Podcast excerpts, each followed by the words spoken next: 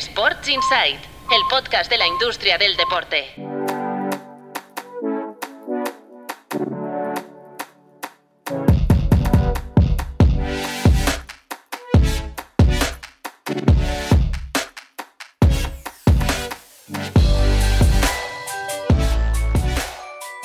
Hola, muy buenas, bienvenidos y bienvenidas a Sports Insight, un podcast de tu playbook producido por NSN.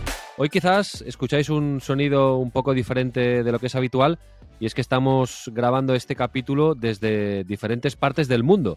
Marcos López está en Barcelona, Pau Michans está en Barcelona, en la sala podcast de NSN, Patricia López y Natalia Mateos están en la redacción de tu playbook, yo estoy en Kobe, en Japón, y Mar Menchen está en Sevilla. Vamos a ver cómo, cómo suena Menchen.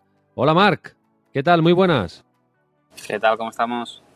Bueno, pues suena muy bien, impecable. Eh, Marc, explícanos, ¿qué, ¿qué haces en Sevilla? Pues mira, estamos aquí en World Football Summit, primera edición que organizan aquí en Sevilla después de varios años en Madrid y la verdad que, que mucho ambiente, que ha bajado bastante gente para aquí, los jueves bastante contentos de volverse a ver muchos y, y bastante nivel en algunas ponencias. Ya hemos hablado algunas veces de este super evento de World Football Summit en este podcast. Alguna vez incluso hemos entrevistado a sus responsables y podríamos decir que vuelve un poco a la normalidad, ¿no? Después de los años de pandemia donde, donde no se han podido hacer eventos presenciales. Sí, este yo creo que ya es el primero, primero normal, porque el año pasado se hizo en el, en el Civitas Metropolitano eh, un poco a campo abierto y con bastante fresquito. Este año ya, pues oye, pase de congresos y, y bien, la verdad que, que con ganas de verse mucha gente y reencontrándote con muchos. Bueno, y, y vamos más un poco al, al, detalle. ¿Qué has hecho tú personalmente en World Football Summit? Porque te hemos visto dirigir ahí una conversación con una de las estrellas del, del evento como, como, un clásico como Jaume Rouras, que atención, dejó ir un titular en, la, en tu entrevista, eh, que es el siguiente. Los Apple y Amazon van a entrar en serio en el fútbol en el corto y medio plazo. Sí, la verdad que, que dejó bastantes titulares. Yo, bueno, es una de las personas que nunca se muerde la lengua cuando, cuando habla. Con alguna cosa sí que se la, la mordió, como con la rentabilidad real que pueden tener las OTTs deportivas. Eh, sí que habló mucho del tema de, de, pues, que habría que dar opción a que pueda haber acuerdos en, en, más de un país, o sea, que un OTT pueda comprar la liga o la Premier en, en varios países al mismo, al mismo tiempo, pero la verdad que, que estuvo bien y también estaba con el presidente de, del Betis, Ángel Lara, hablando un poco del proyecto económico de, del Betis y hacia dónde va ese proyecto que tiene fútbol, pero que ya no está tan claro que quizás vaya a seguir con el baloncesto.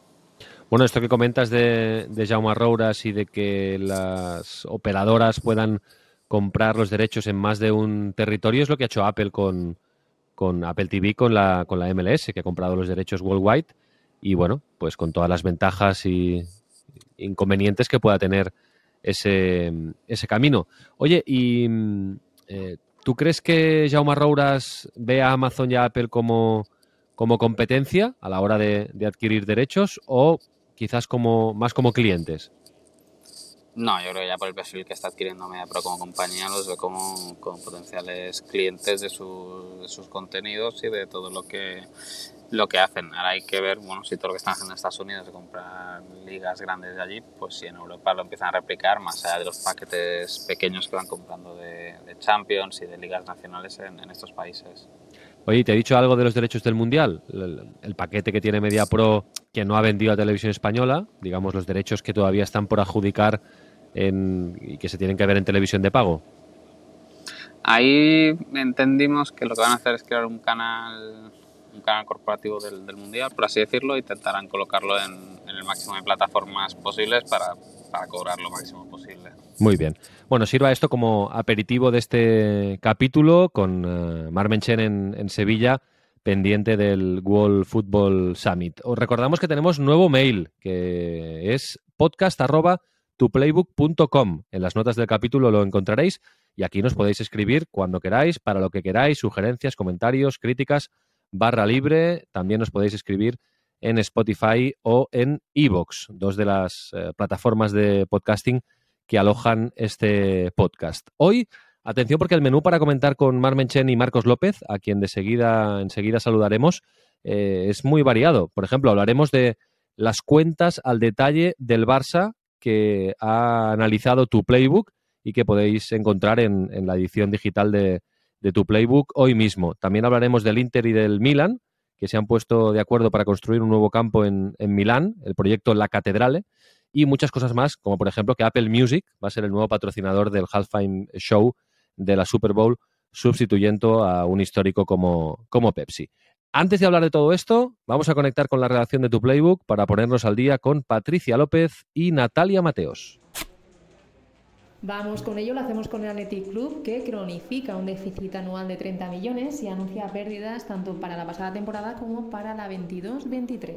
Sí, el club vasco cerró la pasada temporada con unas pérdidas de 10,6 millones de euros, unas pérdidas que espera reducir hasta los 5,9 millones en esta temporada. Pero ojo, porque desde la entidad advierten que el déficit recurrente podría alcanzar los 15 millones que sumado a las amortizaciones por fichajes de jugadores podría alcanzar la cifra de 35 millones de euros. ¿Esto qué quiere decir? Que los ingresos totales no logran absorber el coste total del club vasco. Seguimos con el fútbol, lo hacemos con la Liga porque ha fichado al fundador de Footers para dirigir su OTT tras completar una inversión de 10 millones de euros. ¿Pero quién es este directivo? El directivo es Julio Fariñas, el fundador de Footers. ¿Y de qué se hará cargo Fariñas? Básicamente lo que hará será controlar y dirigir tanto la Liga Sport TV como la Liga Paz. Y es que la Liga espera que este negocio dé un salto de calidad. Lo que esperan de Fariñas es que explote su capacidad para producir tanto retransmisiones en disciplinas deportivas con menos capacidad de inversión, como la producción y el trabajo en nichos de comunidades de aficionados. Veremos qué pasos va dando este directivo. Seguimos hablando del sector audiovisual, lo hacemos con Dazón porque ha sumado un negocio de 300 millones de euros tras comprar Eleven Sports y Whistle. Sí, así es. La Dazón daba la sorpresa esta semana con la que es la primera gran compra-venta para consolidar el mercado del streaming deportivo en Europa. ¿Qué le va a permitir esto a la OTT británica? Entrar tanto en el mercado de Portugal como de Bélgica. Además, podrá sumar a su oferta deportiva 40.000 eh, partidos de fútbol extra en países como Italia, Alemania, España. Eh, por el momento no se ha desvelado el importe que Dazón ha pagado por esta operación. Lo que sí que se sabe es que las dos empresas aportarán unos ingresos adicionales de 300 millones de euros. Nada mal, ¿verdad? Nada mal, vamos ya con Movistar Team porque entró en pérdidas en 2021 y lo hizo pese a batir su propio récord de ingresos. Eh, facturó en total 20 millones. Efectivamente, el hecho de que se haya recuperado el calendario de competición tras la pandemia ha permitido que Movistar Team incremente su facturación un 21,6% en los ingresos. Sin embargo, es cierto que el equipo eh, registró unos números rojos de 279.000 euros. ¿Por qué? Porque hubo un incremento de costes mayor que el incremento del negocio. En este caso es fundamental también la ayuda que Movistar aporta al equipo y también hay que tener en cuenta que en 2020 el equipo recibió un millón de euros por parte de la Fundación Deporte Joven y el Consejo Superior de Deportes. Vamos con la CB porque arranca la Liga Andesa, lo hace con el anhelo de los clubes de recuperar un negocio de abonados que antes de la pandemia movía 15 millones de euros al año. Eh, contar esta noticia nos da gran alegría porque el aforo vuelve al 100% a las gradas de la ACB desde el inicio de la temporada. ¿Esto qué quiere decir? Que la ACB podría recuperar los 20, 20 millones de euros que ingresaba por venta de entradas y es que la venta de abonos representa un 16% del negocio ordinario de los clubes de la CB. De hecho, hay clubes como el Valencia o el Vasconia que ingresan entre 1,6 y 1,7 millones de euros por este negocio. Hay que tener en cuenta que equipos como el Valencia están actualmente construyendo nuevos pabellones que les permitirán generar mayores ingresos en este negocio a largo plazo. Seguimos con el deporte de, la canasta, lo hacemos con Unicaja Málaga porque se ha asegurado un millón y medio de patrocinio institucional para esta temporada. Efectivamente, el Unicaja Málaga es uno de los clubes que cuenta con un mayor grupo de apoyos institucionales más fieles. Eh, esto que supone que el Ayuntamiento de Málaga va a aportar una partida de 600.000 euros, eh, será el mayor eh, apoyo institucional que reciba el Unicaja Málaga esta temporada, seguido por la Junta de Andalucía, que dará 390.000 euros, y la Diputación, que pondrá otros 300.000. Además, eh, tengamos en cuenta que el Unicaja Málaga, su patrocinador principal es la entidad que explota el Titelnem con en torno a 3,7 millones de euros anuales. Seguimos hablando de patrocinio, lo hacemos con el veto a la publicidad de los operadores de juego y cómo ello ha repercutido en la inversión final y es que hasta junio la inversión cayó hasta un millón de euros. Una caída importante si tenemos en cuenta que en el primer semestre del año pasado este tipo de patrocinios aún estaban permitidos en España y registraron un récord histórico moviendo 16 millones de euros. Actualmente ya solo existen 16 contratos de patrocinio en España, cuatro de ellos equivalentes a un 25% del total.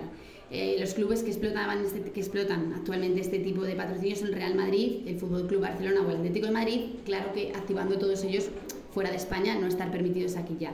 eh, tengamos en cuenta que los acuerdos de loterías y apuestas del Estado todavía tienen visibilidad y están permitidos en España. Bueno, pues ahora ya hemos escuchado las eh, noticias más relevantes de los últimos días, un poco de todo, y ahora se trata de, comentarlas y de analizar los grandes temas de la semana con eh, Mar Menchen y con Marcos López. Hola Marcos, ¿qué tal? Muy buenas. Hola, ¿qué tal, Mar? Hola, ¿qué tal, Raúl? ¿Cómo estamos? Muy bien. ¿Y tú en Barcelona? Hoy solo, ¿eh? Te hemos dejado solo hoy. Sí, absolutamente solo, pero bueno, es lo, es lo que toca. Eh, eh, el eje de la noticia está en Sevilla, donde se ha reunido la, industria del deporte, y el eje de la noticia también está en Kobe y en, y en Japón. Y aquí estamos para, para intentar ayudar un poco en, en torno a una semana que ha sido bastante interesante a nivel de las cuentas del Barça, fundamentalmente, con esto que acaba de publicar Marmenchen en tu Facebook, y sobre todo con el plan de choque que, como bien sabes, Marc, eh, tiene que desarrollar la directiva de la puerta porque la situación económica no está ni mucho menos salvada por mucho que se hayan activado esas cuatro palancas, esas, esas cuatro ventas de activos en un verano realmente vertiginoso a nivel económico en el Barça. Mm. Bueno, vamos al tema. Uh, Marc, explícanos que, que, hoy a las 7 de la mañana recibíamos la, la newsletter de, de, tu playbook con, uh, digamos, eh, un análisis quirúrgico de lo que son los números del Barça, ¿no? Las cuentas del Barça habéis sido pues eh, división por división, eh, sección por sección y, bueno, explícanos, haznos un resumen de lo que de lo que explicáis hoy en, en tu playbook. efectivamente, el Barça eh, ha convocado asamblea para el 9 de octubre. Ayer ya se puso a disposición de los socios toda la información económica y la verdad es que sí que hay datos preocupantes. Si la semana pasada hablábamos de las palancas del Real Madrid y veíamos cómo les había permitido salvar el beneficio de la 21-22, pero les permitía hacerse un cojín de 140 millones de euros a futuro, en el caso del Barça lo que vemos es que pese a que se ha apuntado 800 millones de euros, que se dice rápido, en ingresos por la venta de activos, como son los derechos de televisión y la mitad del brazo audiovisual, eh, se ha salvado el beneficio de la 21-22 y en la 22-23 se va a salvar. Pero ¿qué pasa en la 22-23? Que el Barça sigue sin ser sostenible por sí solo con la actividad ordinaria del club. Tanto que el agujero entre lo que el negocio recurrente genera y lo que el Barça se va a gastar esta temporada de forma recurrente va a superar los 200 millones de euros. Y lo preocupante es que pensando en la temporada 23-24, que como Marcos sabe,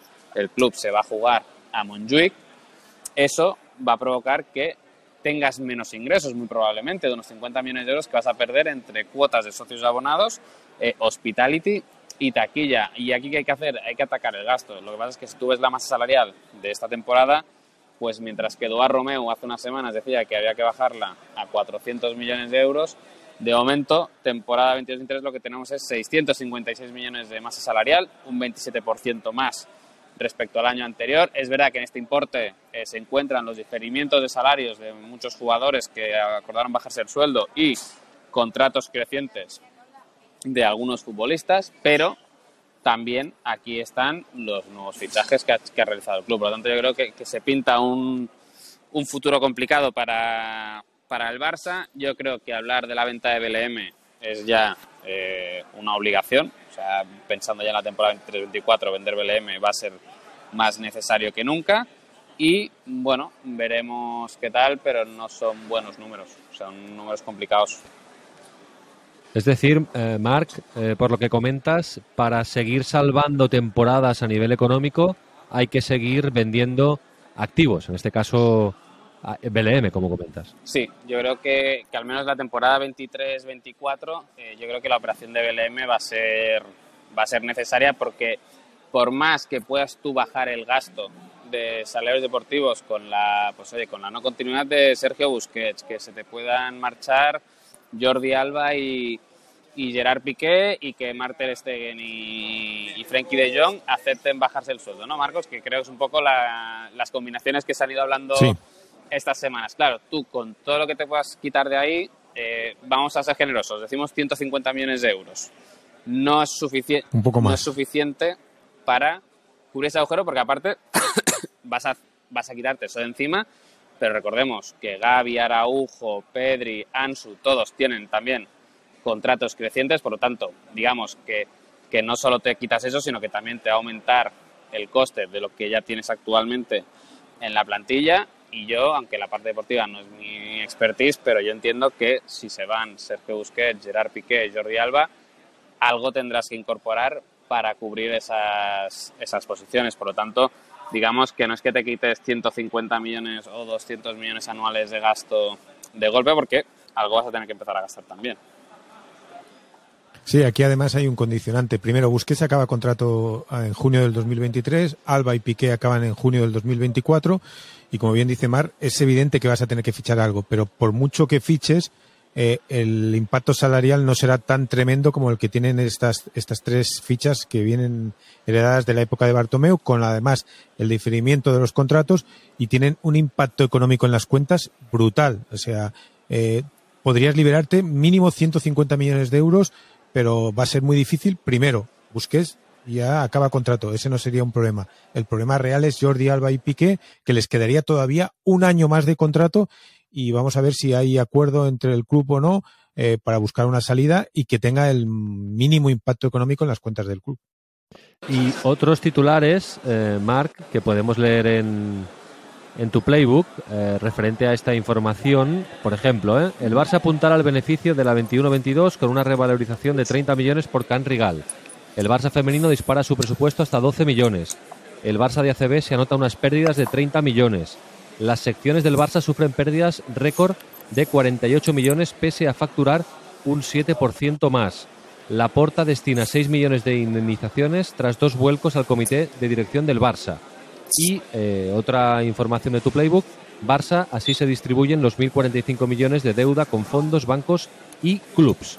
Es decir, que eh, toda la economía del Barça hoy en, en tuplaybook.com. Eh, y esto, Marc, no sé si quieres apuntar algo de estos titulares que he comentado, pero esto, Marc, es información que habéis extraído, aparte de vuestras fuentes, sobre todo de la documentación que tienen a su disposición los socios compromisarios antes de la asamblea del día 9 de octubre. Sí, esto ayer eh, ya el vicepresidente económico de Romeo intervino en algunas radios y explicó su visión y ya se puso a disposición de, los socios compromisarios toda, toda la documentación y como pasa en el Barça, pero bueno, también pasó la semana pasada en el Real Madrid, pues hay compromisarios que ya empiezan a circular las, las cuentas y, todo lo que ahí explicamos es, documentación oficial, no es, no es opinión nuestra futurible, sino que, que son números que salen de ahí del análisis de las cuentas. Mm. De, de, los otros titulares, eh, bueno, lo de las secciones no es nuevo. Lo que sí es nuevo es el presupuesto del Barça femenino, ¿eh? 12 millones de euros. Sí, ahí yo creo que ya es un tema más estético, pero que han, han colocado parte de los ingresos del acuerdo de Spotify, lo han colocado como ingreso del femenino, que eso a la práctica lo que hace es, a ojos de fuera, pues devaluar el valor de la camiseta del masculino por inflarla del femenino, pero, al final es dinero que, que ya estaba ahí, o sea, yo creo que es una cuestión más más estética, a mí del femenino lo que me, parece relevante es la inversión de 7 millones en salarios deportivos, que es el doble que el Real Madrid. O sea, ya te demuestra un poco la apuesta clara del Barça por, por este tema. Y luego hay otros datos, otras cosas que, bueno, que pueden enfadar más o menos, pero eso, gastarte casi 7 millones en indemnizaciones a alta dirección por, por haber despedido a todos los que estaban con la anterior junta y luego haber despedido a los primeros que habías fichado tú para luego rehacer la estructura, pues discutible. Y luego está lo que comentábamos de las secciones polideportivas, que, que es un clásico, es estructural y, yo creo que, se puede perder dinero con las secciones, pero quizás un poco menos, pues también. Bueno, muy bien. Pues nada, la información completa en tuplaybook.com. Vamos a, más temas de forma más, más rápida y más breve. Eh, Marc, otro tema que, que, habéis levantado en tu playbook esta semana es que la liga ha vendido el 51% de su brazo tecnológico a una empresa que se llama Globant. Sí, es una operación que de hecho es el germen de, la Liga Impulso del acuerdo con, con CVC, que inicialmente lo que quería vender la Liga era el brazo tecnológico, han colocado el 51% a, a, Globant, que es una multinacional tecnológica, yo no sabía que existía, pero bueno, luego vi que tiene una capitalización de 8.000 millones de dólares, por lo tanto podemos decir que es un gigante tecnológico y aquí veremos qué es lo que aporta al al proyecto, las soluciones más o menos, la liga ya tiene un portfolio de productos, veremos si es vendérselo a más propiedades, si, es lanzar cosas nuevas, pero bueno, ahí el referente de la liga pues sigue siendo Bamtec, que recordemos que es la plataforma TT que se inventó la MLB de béisbol para sus retransmisiones y que hoy es la base sobre la que se ha construido Disney Plus. Lo que es curioso, Mark, es lo del 51%. Es decir, la liga no tiene ningún problema en eh, no tener el control de esta, de esta nueva sociedad que se crea. Bueno, cuando quieres dinero, lo tienes que también estar la mayoría de, de control a quien realmente te va a aportar el dinero y el, y el conocimiento. La liga al final tiene la garantía de que, hombre, si toda la compañía está construida a partir de los servicios que prestas a la liga y que quieres prestar a otras propiedades deportivas, pues hombre, tienes el 49 y no tienes el control absoluto, pero hombre, tienes cierta, bastante influencia en la toma de decisiones del proyecto. Marcos, voy contigo porque porque estás eh, muy interesado en explicarnos eh, los planes que hay en Milán porque eh, esto es bastante interesante. ¿eh? Inter y Milan están a punto de alcanzar un acuerdo para poner en marcha la construcción de la Catedrale, que sería el nuevo estadio de, de la ciudad lombarda que estaría, entiendo Marcos, en una ubicación diferente al actual San Siro o Giuseppe Exacto, Meazza. al lado, sí, prácticamente al lado, pero al, al, principio querían remozar el viejo San Siro, digo viejo porque fue construido, eh, en realidad el estadio se llama Giuseppe Meazza, eh, fue construido en 1926, si no me equivoco, y, y ahora lo que hacen es un estadio nuevo, la Catedrale, cuyas obras deberían empezar en el 2024 para ser finalizadas en el 2027 coste de 1.300 millones de euros y estamos hablando que, eh, como hace el Barça con el Spy Barça, como hace el Real Madrid con el nuevo Santiago Bernabéu, lo que pretenden ellos es que la explotación comercial de ese estadio les garantice eh, a cada club, al Inter 40 millones de euros por cada temporada y al Milan también 40 millones de euros por cada temporada. Tenemos que recordar que el Inter acaba de, anunciar hoy mismo unas pérdidas de 140 millones de euros correspondientes a la pasada temporada. Hace un año, en plena pandemia, ascendieron a 245 millones de euros las pérdidas. Por lo tanto, la construcción de ese nuevo estadio, que sea un polo económico, un polo industrial, un polo también de, de desarrollo deportivo en, en Milán, es uno de los asuntos más importantes para los dos clubes que necesitan obtener recursos económicos a través de la explotación comercial del Pero aquí lo novedoso, Marcos, claro, aquí todos los clubes grandes están remodelando sus estadios o construyendo nuevos estadios para generar más ingresos. Ya no sabemos este, este círculo eh, virtuoso, ¿no? Pero aquí lo novedoso es que, claro, van a compartir gastos y van a compartir ingresos, la explotación comercial del estadio. Se lo van a repartir. Eternos rivales.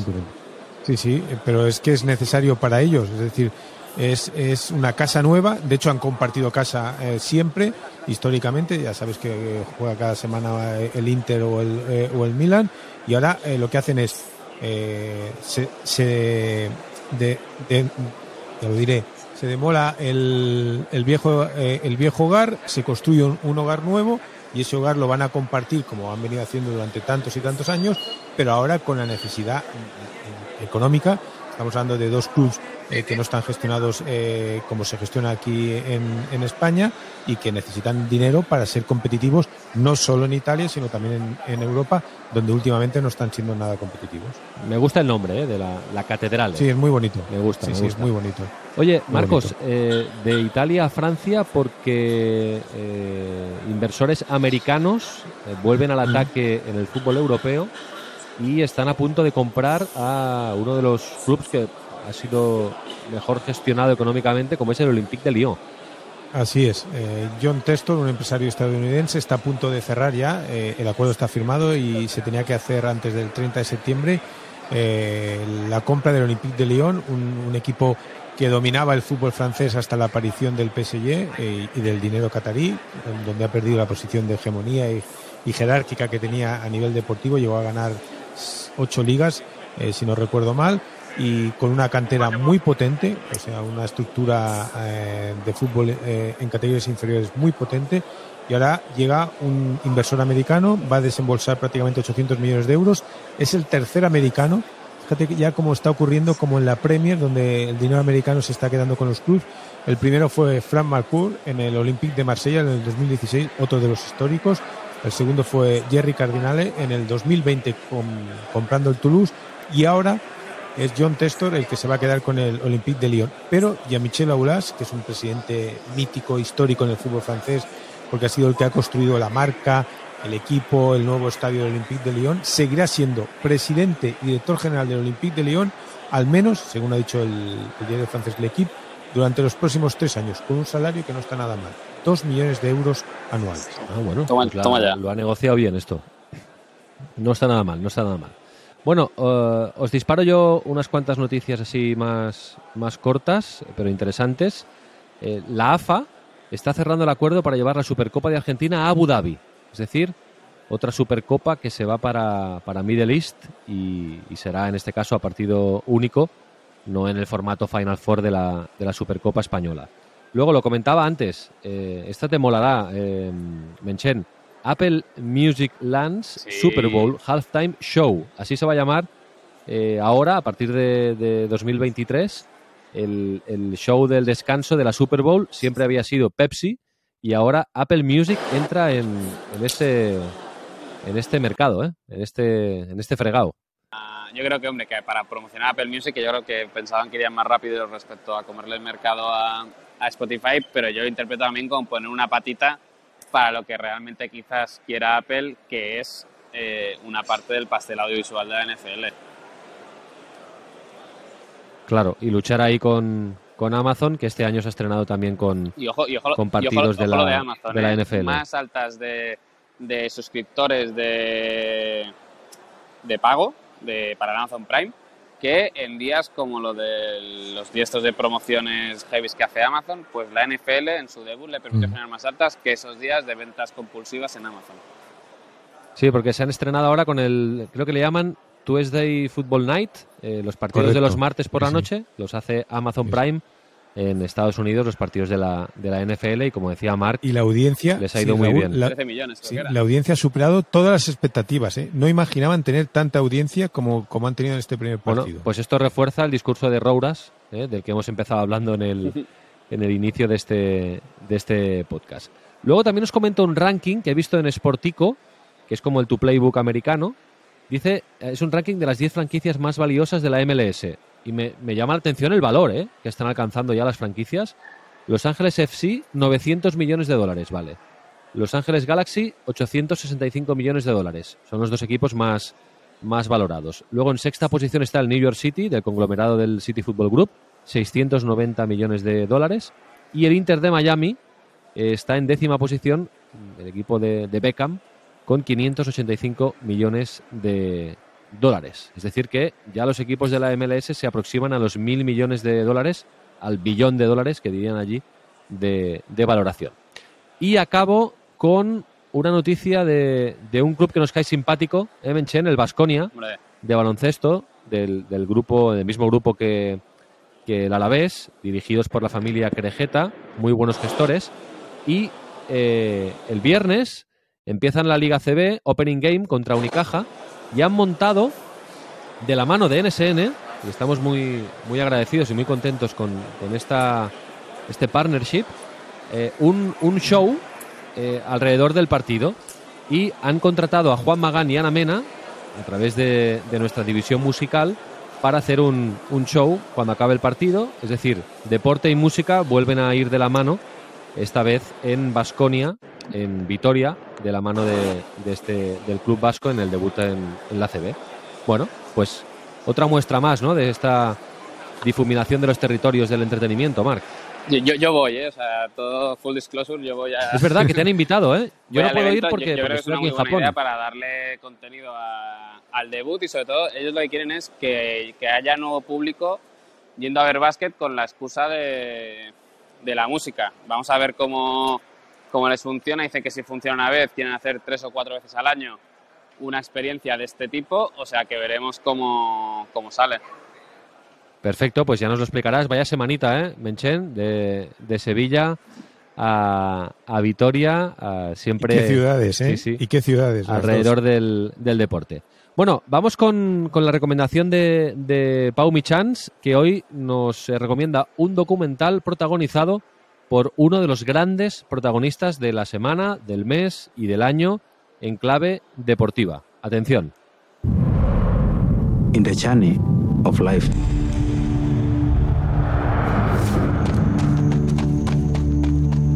There is ups and downs. In marathon, there is a lot of challenges.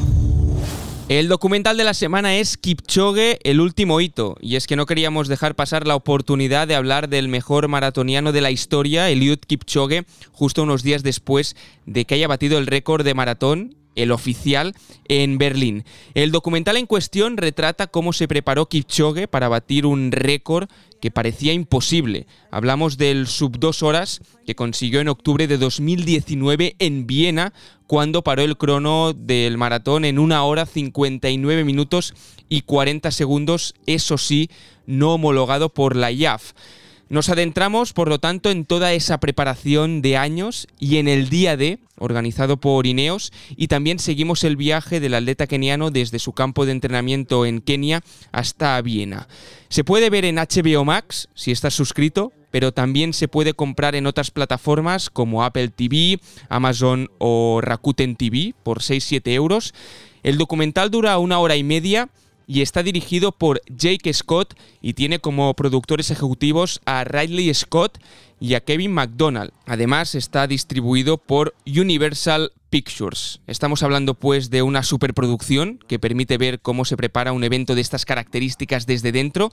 Quizás le falta algo de la historia personal de Kipchoge, pero vale la pena para descubrir quién es este atleta y lo que ha logrado un deportista histórico. La producción además cuenta con imágenes inéditas, se usaron grandes angulares, grúas, drones para capturar mucho la técnica y además cuenta con hasta 16 directores de fotografía diferentes. Por lo tanto, si os gusta el atletismo y queréis descubrir un poco más quién es Kipchoge, este documental es un must. Bueno, pues ahí está la recomendación de Pau Michans, el documental de Kipchoge. Ya hemos hablado de él en este podcast, eh, producido por Ridley Scott. Está en HBO, en HBO. Y yo lo tengo pendiente, lo tengo tan pendiente que lo tengo bajado en el iPad y en el vuelo de regreso a Barcelona voy a ver este documental que hoy ha recomendado eh, Pau Michans, protagonizado por el, por el, la bestia Kipchoge, que hace unos días pues volvía a batir el récord eh, mundial de, de, maratón. Y por cierto, por cierto, esto me, la, me lo ha llevado Marcos López, la productora del Drive to Survive eh, está negociando con la Premier League. Es la pro Mm. misma productora que está haciendo el Insight, de, que ha hecho el Insight del Tour de Francia, que se emitirá el año que viene, Eso es. y también con la ATP y con, y con el circuito de golf. Y ahora está negociando con la Premier League para crear Eso es. alguna especie, ¿no, Marcos, de, de Insight de Sí, la sí, Premier. lo mismo.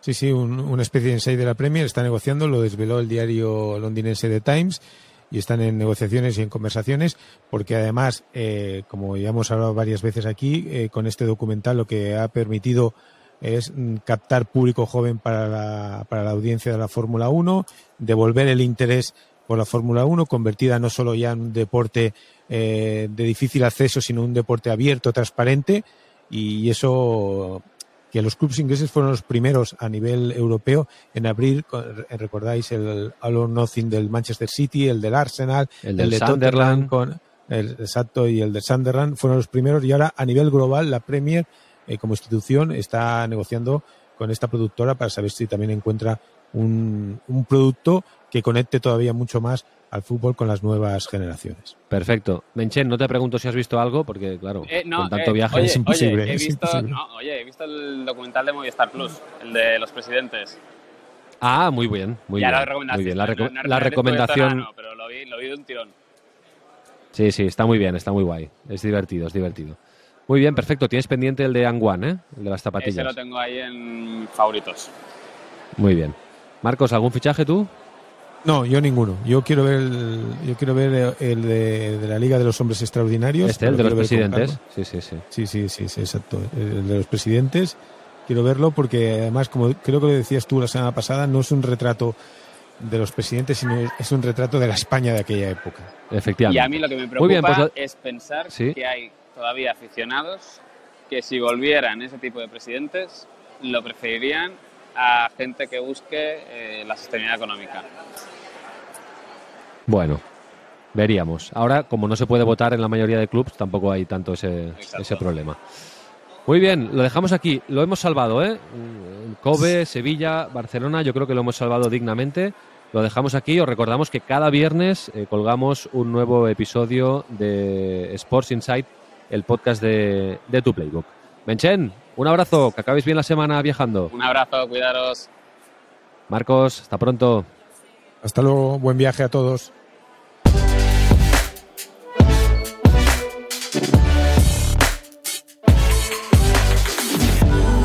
Sports Insight, un podcast de Tu Playbook producido por NSN. Y recuerda, tienes toda la información económica de la industria del deporte en tuplaybook.com. Únete a la plataforma de negocios para la industria del deporte. Nice orbit.